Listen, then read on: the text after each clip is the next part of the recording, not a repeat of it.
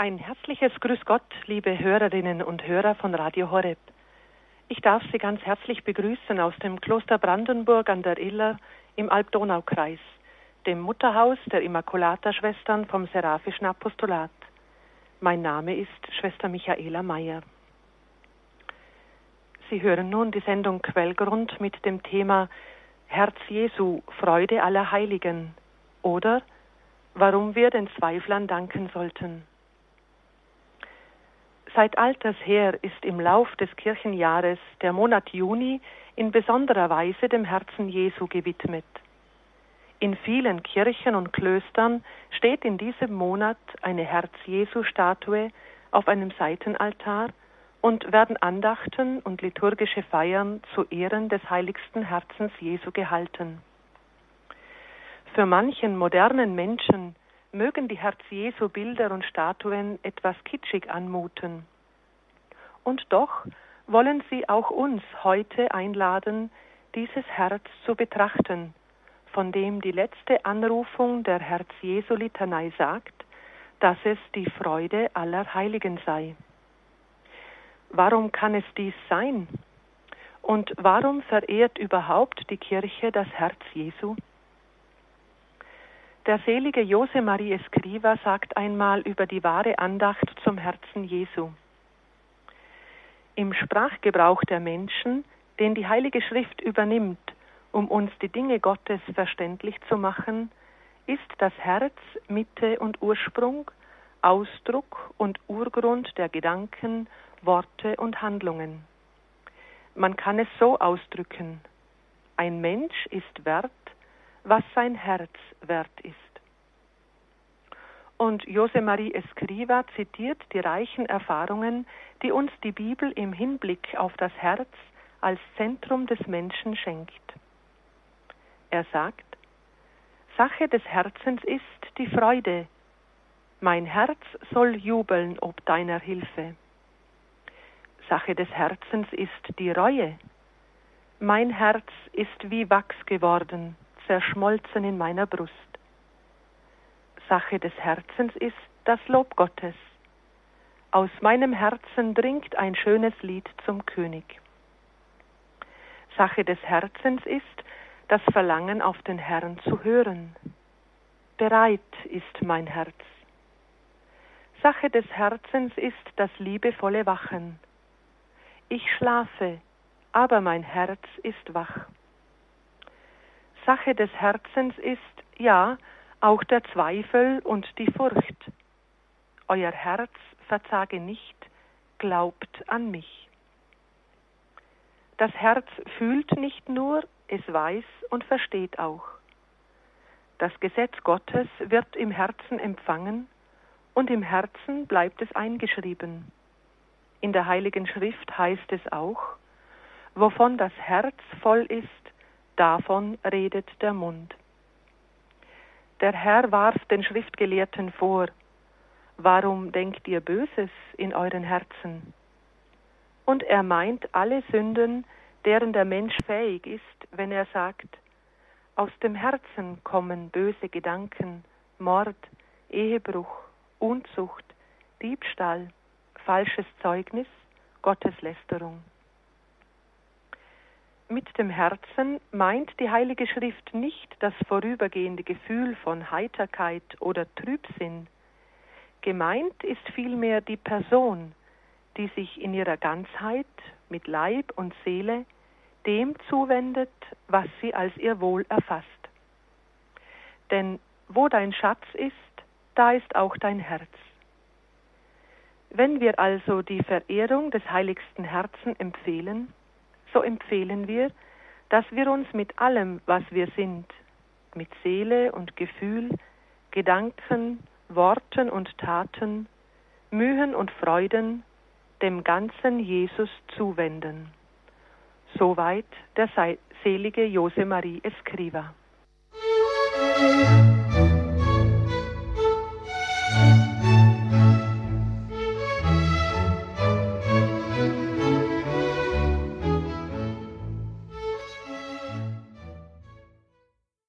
Dem ganzen Jesus zuwenden, Darum geht es, wenn uns die Kirche einlädt, das heiligste Herz Jesu zu verehren.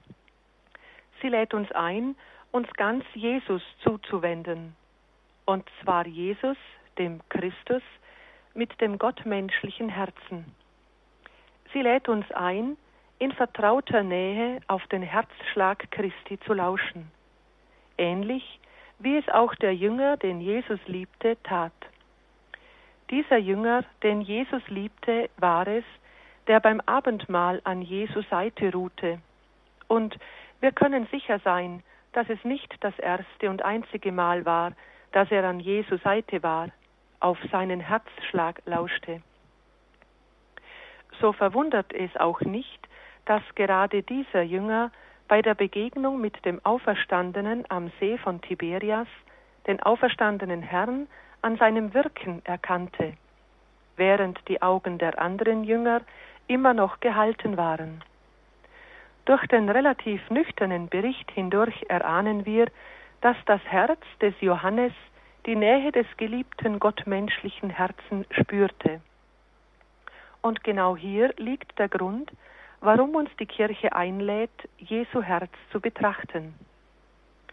Wenn uns sein Herzschlag vertraut geworden ist, so werden wir seine Nähe und Gegenwart auch in schweren, ja schwierigsten Lebenssituationen erfahren, weil unser Herz sensibel geworden ist für seine Nähe, weil es vertraut mit seinem Herzen geworden ist. So wird Jesu Herz zur Freude seiner Heiligen. Herz Jesu, Freude aller Heiligen. Ja, werden Sie jetzt vielleicht denken, Freude aller Heiligen, das kann schon sein, aber da gehöre ich ja nicht dazu, ich bin ja kein Heiliger. Ja und nein, liebe Hörerinnen und Hörer. Auch wenn wir natürlich alle wissen, dass ich und vielleicht auch Sie noch keine Heiligen sind, also noch keine fertigen Heiligen, so sind dennoch wir gemeint. Das Herz Jesu möchte gerade unsere Freude sein, ihre und meine. Papst Benedikt spricht in seiner Botschaft zur Eröffnung des Priesterjahres von der Notwendigkeit jener Wissenschaft der Liebe, die man nur im Herz an Herz sein mit Christus erlernt. Und er sagt etwas später, gerade deshalb dürfen wir uns nie von der Quelle der Liebe entfernen, von seinem am Kreuz durchbohrten Herzen. Vielleicht sagen Sie jetzt, ja, aber ich bin doch gar nicht würdig und wer bin ich schon oder ich fühle ja nichts.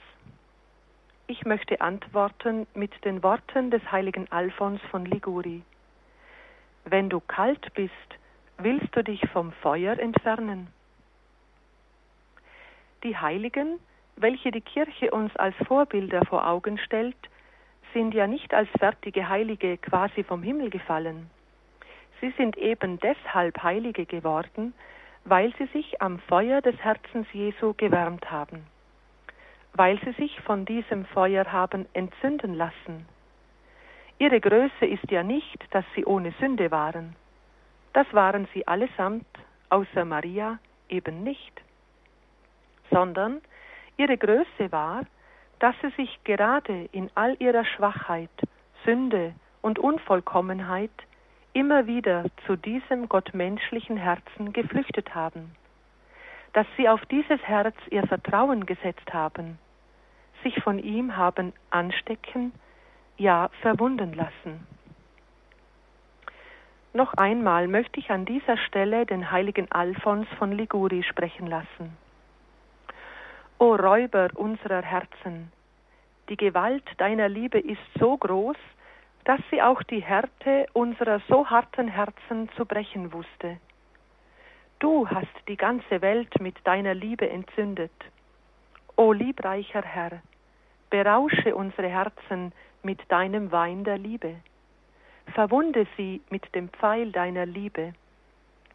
Dein Kreuz ist zu einem Bogen geworden, dessen Geschosse die Herzen durchbohren. Die ganze Welt soll es wissen, dass auch mein Herz verwundet ist. O Jesus, meine süßeste Liebe, was hast du getan? Du bist gekommen, um mich zu heilen, und du hast mich verwundet. Du bist gekommen, um mich die wahre Lebensweisheit zu lehren, und du hast mich zu einem Toren gemacht. O weiseste Torheit, möge ich niemals leben ohne dich.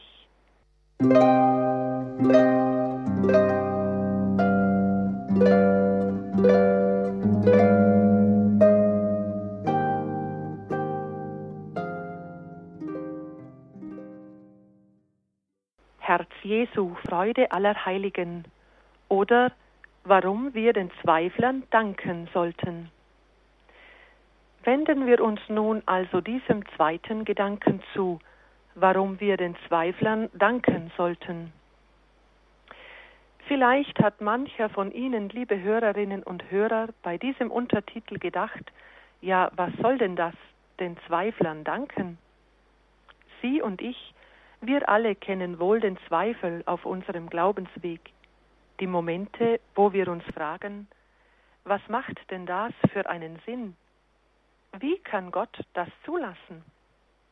Wo ist denn Gott in dieser und jener Situation? Und in aller Regel haben wir nicht den Eindruck, dass solche Zweifel etwas sein könnten, wofür ein anderer Mensch uns danken könnte. Und doch möchte ich Sie nun einladen, genau darüber ein bisschen tiefer nachzusinnen. In der zurückliegenden Osterzeit haben wir ja in der Liturgie sehr ausführlich und immer wieder die verschiedenen Sequenzen der Auferstehungsberichte gehört. Ich weiß nicht, ob es Ihnen auch so gegangen ist, aber mich hat da immer wieder tief bewegt, wie viel Zweifel von Seiten der Apostel und Jünger Jesu doch in all diesen Berichten steckt. Wie lange haben sie doch gebraucht, bis sie wirklich überzeugt waren, dass Jesus auferstanden ist? So einfach nahmen sie diese Botschaft durchaus nicht hin. Nehmen wir zum Beispiel den Bericht des Apostels Lukas. Zunächst den Abschnitt mit der Überschrift Die Botschaft der Engel im leeren Grab. Da wird berichtet, wie die Frauen mit wohlriechenden Salben zum Grab gingen. Der Stein war bereits weggewälzt, aber der Leichnam Jesu war nicht im Grab.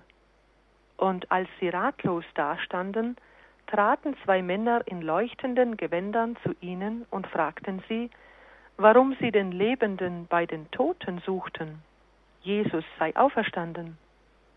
Und sie werden aufgefordert, sich an Jesu Worte zu erinnern. Der Menschensohn muss den Sündern ausgeliefert und gekreuzigt werden und am dritten Tag auferstehen. Und so heißt es in dem Bericht, da erinnerten sie sich an seine Worte, und sie kehrten vom Grab in die Stadt zurück und berichteten alles den Elf und den anderen Jüngern. Und was geschieht? Es heißt in Vers 11, doch die Apostel hielten das alles für Geschwätz und glaubten ihnen nicht. Zwar stand Petrus auf und lief selbst zum Grab. Er sah die Leinenbinden, heißt es. Aber danach steht nur der lapidare Satz. Dann ging er nach Hause voll Verwunderung über das, was geschehen war. Er war durchaus noch kein bisschen überzeugt. Im Gegenteil, mit ein wenig Einfühlungsvermögen in den Text können wir beinahe den schleppenden Gang und die hängenden Schultern des Petrus sehen, als er vom Grab zurückgeht, nicht wahr? Ebenso voll vom Zweifel der Jünger ist der anschließende Bericht über die Begegnung mit dem Auferstandenen auf dem Weg nach Emmaus. Da gehen zwei Jünger nach diesen ersten Aufregungen des Ostermorgens total frustriert von Jerusalem weg. Auf dem Weg unterhalten sie sich über alles, was da in den letzten Tagen geschehen ist.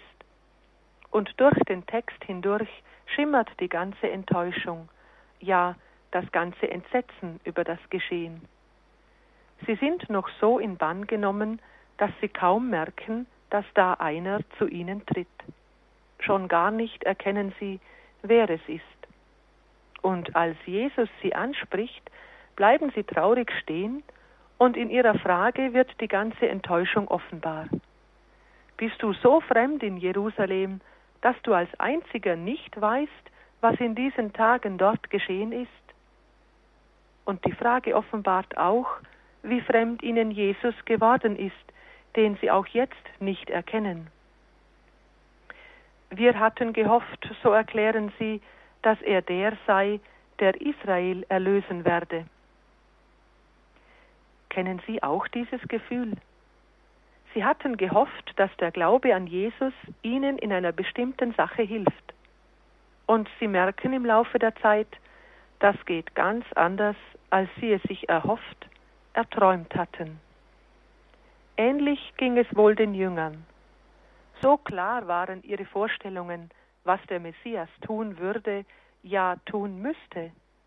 Israel erlösen, davon hatten sie eine mehr oder weniger unausgesprochene, aber klare Erwartung. Israel erlösen müsste bedeuten, das Joch der Römer abzuschütteln, das Königreich Davids wiederherstellen. Ein Königreich mit aller Pracht eines mächtigen, ja allmächtigen Königs. Und nun ist der Messias am Kreuz den schändlichsten Tod gestorben, den sich ein Jude überhaupt denken kann. Tiefer kann die Enttäuschung nicht sein. Kennen Sie das? Und dann berichten die beiden Jünger noch von den Aufregungen des frühen Morgens, als die Frauen berichteten, dass ihnen Engel erschienen seien und gesagt hätten, er lebe. Auch, dass einige von ihnen zum Grab gingen und den Bericht der Frauen prüften und auch alles so fanden, aber ihn selbst sahen sie nicht. Frauengeschwätz eben. Nicht wahr? Dieser Zusatz ist beinahe zu hören, auch wenn er nicht geschrieben steht. Und was tut Jesus? Er greift ihren Zweifel auf, er nimmt ihn ernst. Begreift ihr denn nicht? Wie schwer fällt es euch, alles zu glauben, was die Propheten gesagt haben? Musste nicht der Messias all das erleiden, um so in seine Herrlichkeit zu gelangen? Und er legte ihnen dar, ausgehend von Mose und allen Propheten, was in der gesamten Schrift über ihn geschrieben steht. Er spricht mit ihnen, wie ein Vater mit seinen Kindern spricht, die etwas schwer von Begriff sind voller Liebe, voller Geduld. Er erklärt, erläutert. Er geht den Weg des Erkennens mit ihnen. Er macht ihr Herz brennend. Nicht ihr Verstand begreift, aber in ihren Herzen beginnt sich etwas zu regen. Sie können es nicht in Worte fassen, aber sie spüren, den dürfen wir nicht einfach weiterziehen lassen. Bleib doch bei uns, laden sie ihn ein und sie drängen ihn zu bleiben. Nicht wahr? Da spüren wir das drängende Pochen ihrer Herzen. Du, der du so wunderbar zu uns sprichst, dass unser Herz brennt, bleibe doch. Etwas in ihrem Herzen ahnt eine Ähnlichkeit, die sie noch nicht in Worte fassen können. Der Durchbruch ist noch nicht geschafft, aber eine Ahnung regt sich leise. Und endlich, als er das Brot in so vertrauter Weise mit ihnen bricht, da gingen ihnen die Augen auf und sie erkannten ihn. Und in eben diesem Augenblick, da sie ihn erkannten, endlich erkannten, genau da entschwand er ihren Augen. Jetzt aber ist das kein Problem mehr, denn sie erkennen ihn nun tiefer. Brannte uns nicht das Herz in der Brust, als er unterwegs mit uns redete und den Sinn der Schrift erschloss. Und nichts kann sie jetzt noch halten. Sofort machen sie sich auf.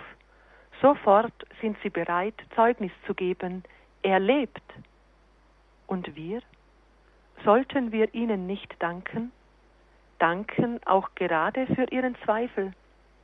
Nicht, weil der Zweifel in sich etwas Gutes wäre, aber hat dieser Zweifel uns nicht ein wunderbares Zeugnis bereitet?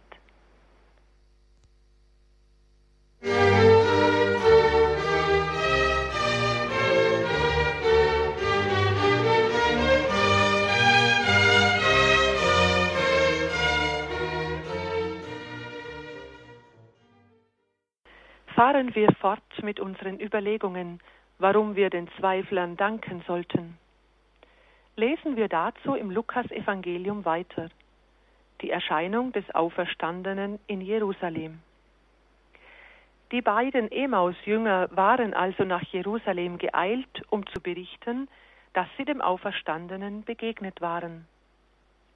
Als sie nun eben mit den anderen Jüngern und den Aposteln über diese Begegnungen austauschten, denn auch die Jünger in Jerusalem hatten inzwischen in Simon Petrus einen akzeptablen Zeugen der Auferstehung. Da tritt Jesus unvermittelt in ihre Mitte. Friede sei mit euch, ist sein erstes Wort. Und die Jünger und Apostel? Sie erschraken und hatten große Angst. Sie meinten, einen Geist vor sich zu haben. Unwillkürlich fragt man sich, was denn aus den Jüngern und Aposteln geworden ist. Erkennen sie ihren Herrn und Meister nicht mehr? Immerhin sind sie doch drei Jahre mit ihm gezogen, haben mit ihm gelebt. Durch alle Berichte hindurch tauchen die gleichen Reaktionen auf. Sie erkennen ihn nicht, sie erschrecken, sie fürchten sich sogar. Wie anders muss er ihnen erschienen sein, wie ein Fremder. Nur das Herz pocht auf geheimnisvolle Weise, aber sie vertrauen ihrem Herzen nicht, sie zweifeln. Und was tut Jesus? Wiederum kommt er ihnen entgegen. Er holt sie gleichsam in ihrem Zweifel ab. Er fragt, was seid ihr so bestürzt? Warum lasst ihr in eurem Herzen solche Zweifel aufkommen? Und er weist sie selbst hin, woran sie ihn untrüglich erkennen können, wenn sie ihrem Herzen schon nicht glauben wollen. Seht meine Hände und meine Füße an, ich bin es selbst. Und da er weiß, dass sie nicht so einfach zu überzeugen sind, geht er noch einen Schritt weiter. Fasst mich doch an und begreift, kein Geist hat Fleisch und Knochen, wie ihr es bei mir seht. Und er zeigt ihnen seine Hände und seine Füße. Aber vor lauter Freude heißt es, können sie immer noch nicht recht glauben, was sie sehen, ja was sie sogar anfassen können. Und dieser wirklich handfeste Zweifel veranlasst Jesus, noch einen weiteren Beweis anzutreten. Er fragt, Habt ihr etwas zu essen hier? Und er, der durch verschlossene Türen geht, der an keine Gesetze von Raum, Zeit und Materie mehr gebunden erscheint, er ist vor ihren Augen, um sie zu überzeugen, er lebt, und er lebt mit Leib, Seele und Geist. Also der ganze Gottmensch ist aus dem Grab erstanden, nicht nur sein Geist oder etwa nur seine Gottheit. Nein, er ist der ganze Christus in seiner Gottheit und Menschheit mit Leib und Seele. Der Zweifel der Jünger und Apostel fordert also Jesus zu einer ganzen Beweisserie heraus. Wären die Apostel und Jünger leichtgläubige Schwärmer, die in jedem Lichtschimmer etwas Übernatürliches gesehen hätten, würden wir nicht über all diese Indizien verfügen, weil sie schlicht und ergreifend nicht nötig gewesen wären. Da aber die Apostel und Jünger sehr erdgebundene, bodenständige und durchaus nüchterne Zeitgenossen waren, verfügen wir über diese große Serie von Beweisen der leiblichen Auferstehung Jesu. Ist das nicht ein Grund zur Dankbarkeit?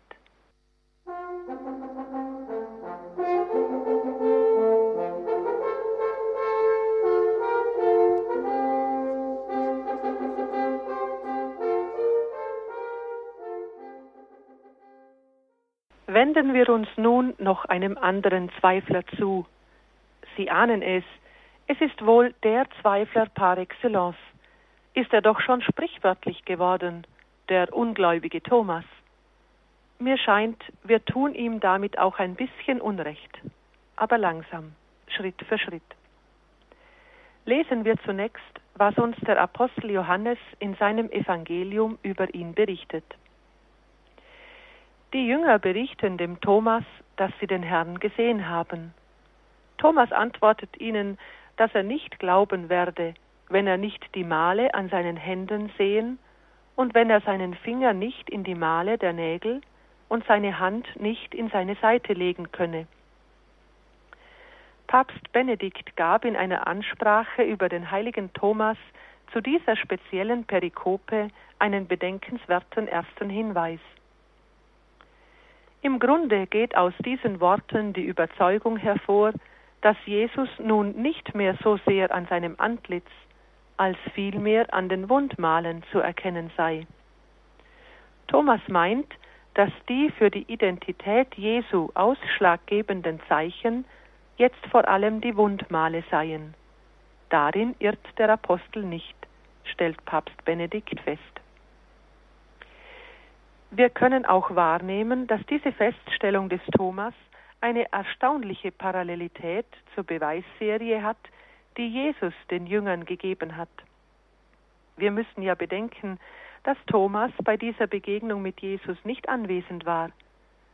Denn auch Jesus selbst hat ja auf die Male der Nägel an seinen Händen und Füßen hingewiesen. Sie waren für ihn quasi die Ausweispapiere oder, wenn Sie so wollen, die besonderen Merkmale, die ihn als den erkennbar machen, der er nunmehr ist, der gekreuzigte und auferstandene.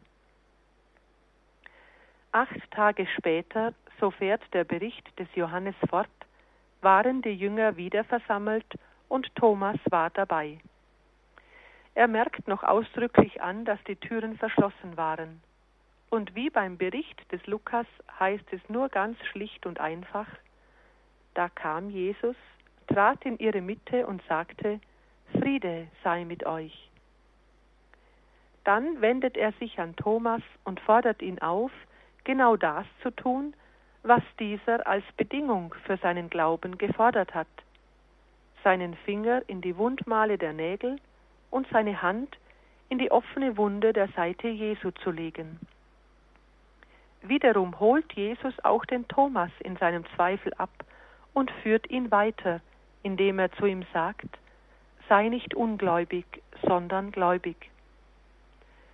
Und an diesem Punkt schenkt uns der ungläubige Thomas in seinem Wandlungsschritt das allerschönste Zeugnis, da er nun bezeugt, ja, du bist wahrhaftig mein Herr und mein Gott. Papst Benedikt fasst in seiner Ansprache über den Apostel Thomas an dieser Stelle zusammen. Der Fall des Apostels Thomas ist für uns aus mindestens drei Gründen wichtig. Erstens, weil er uns in unseren Ungewissheiten tröstet. Zweitens, weil er uns zeigt, dass jeder Zweifel über alle Ungewissheiten, hinaus zum Licht führen kann.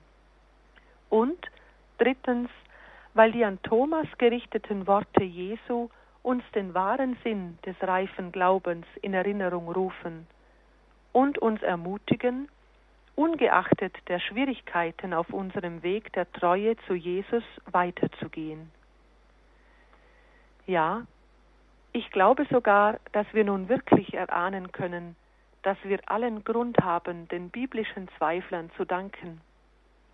Haben ihre Zweifel uns doch in der Tat die schönsten Zeugnisse über die Liebe des heiligsten Herzen Jesu bereitet. Ja, gerade durch den Zweifler Thomas haben wir den glaubwürdigen biblischen Bericht erhalten, dass Jesu Herz auch nach seiner Auferstehung ein für uns offenes Herz ist. Würden wir ohne dieses im wörtlichen Sinne handfeste Zeugnis des Thomas wohl wissen, dass dieses Herz, das am Kreuz von der Lanze durchstoßen wurde, auch nach der Auferstehung ein offenes Tor ist? Am Kreuz wurde es geöffnet und Blut und Wasser, Zeichen für die Sakramente der Kirche, sind diesem gottmenschlichen Herzen entströmt. Dass aber die Wunden der Nägel auch am Auferstehungsleib Jesu sichtbar bleiben und sein gottmenschliches Herz in alle Ewigkeit ein offenes Herz, gewissermaßen ein Eintrittstor zum Vaterherzen Gottes ist, das wüssten wir nicht ohne die Zweifel der Apostel und Jünger. Und so können wir mit Recht sagen, Herz Jesu, du bist die Freude aller Heiligen und auch unsere Freude. Herz Jesu, du bist unsere Freude, weil dein gottmenschliches Herz offen ist für uns, weil es ein Zufluchtsort für uns ist. So wie du es dem Apostel Thomas erlaubt hast, seine Hand in dein offenes Herz zu legen, so lädst du uns ein, unsere Sorgen und Nöte, unsere Freude und unseren Dank, eben uns selber ganz in dein offenes Herz zu legen. Und so wollen wir dir heute danken für das wunderbare Zeugnis der Zweifler. Und wir vertrauen dir, du heiligstes Herz Jesu, dass du auch unsere Zweifel wandeln wirst, dass auch wir, wie der Apostel Thomas, bekennen können, ja, heiligstes Herz Jesu, du bist mein Herr und mein Gott. Amen. Halleluja.